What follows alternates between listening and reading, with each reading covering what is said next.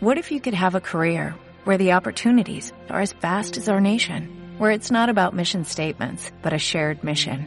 At U.S. Customs and Border Protection, we go beyond to protect more than borders, from ship to shore, air to ground, cities to local communities. CBP agents and officers are keeping people safe. Join U.S. Customs and Border Protection and go beyond for something far greater than yourself.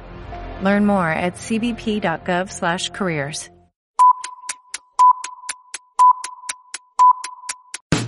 Bienvenidos al podcast En la órbita de la inversión, una dosis diaria de actualidad y movimiento de los mercados junto a nuestros especialistas de BCI, corredor de bolsa.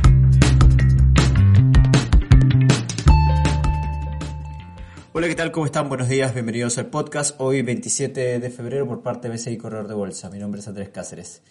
Lo que podemos ver en esta mañana son mercados que vienen mostrándose en terreno positivo, tanto lo que son las bolsas europeas, así como también lo que vienen siendo los futuros del mercado norteamericano. Por lo tanto, vemos apetito por riesgo en este inicio de semana, finalizando ya casi lo que es este mes de febrero, una semana en la que vamos a tener bastantes datos eh, en lo que tiene que ver con Estados Unidos, por el lado de los PMIs eh, de manufactura y servicios, por ejemplo, eh, así como también distintos, distintos datos para lo que es mercado mercado norteamericano y también lo que viene siendo China y Europa, como cada final de mes e inicio del siguiente, en este caso el mes de marzo, por lo tanto va a estar bastante cargado de datos durante esta semana. En concreto, en cuanto a datos de mercados eh, internacionales, sigue confirmándose lo que viene siendo a través de declaraciones de distintos miembros de las autoridades monetarias en el caso del Banco Central Europeo, que las subidas de tasa debe ser de 50 puntos base en la reunión de marzo.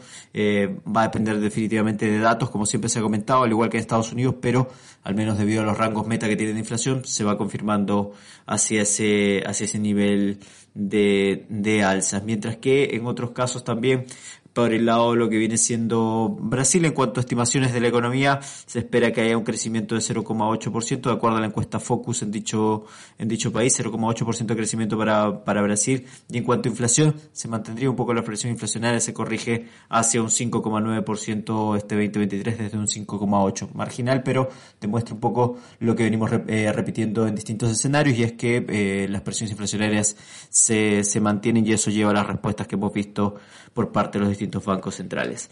Datos para esta jornada vienen por el lado de confianza del consumidor en la zona euro y órdenes de bienes durables en lo que es Estados Unidos.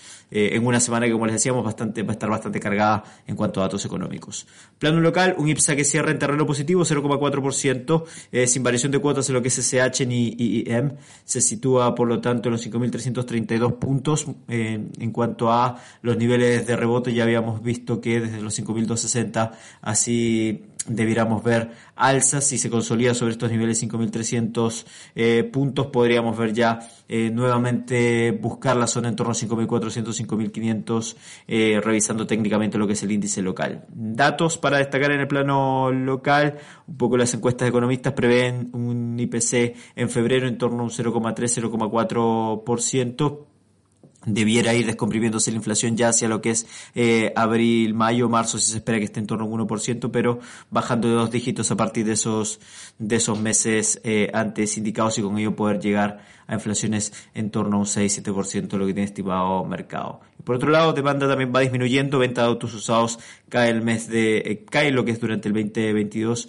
anota una importante caída en los, los precios y con ello producto también un poco de los ajustes propios de una menor demanda.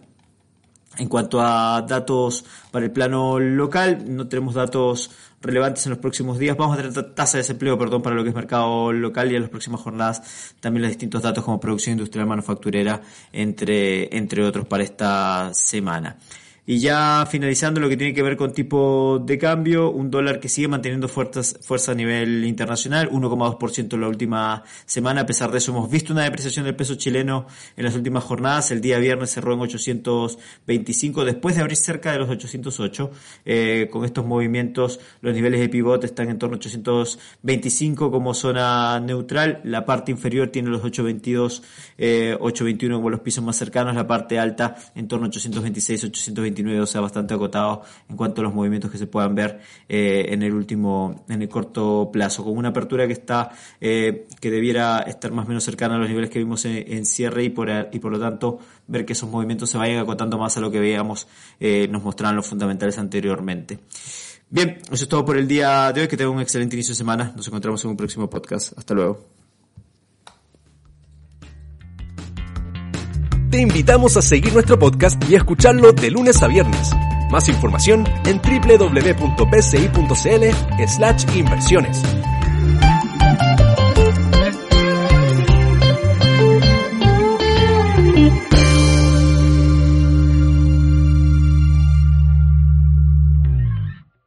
As a new Western Union customer, you can enjoy a $0 transfer fee on your first international online money transfer. Send money to your family and friends back home the fast, easy, and reliable way. Visit westernunion.com or download our app today to get started, and your first transfer fee is on us. FX gains apply, not available for credit cards and transfers to Cuba. Services offered by Western Union Financial Services Inc. and MLS 906983 or Western Union International Services LLC and MLS 906985.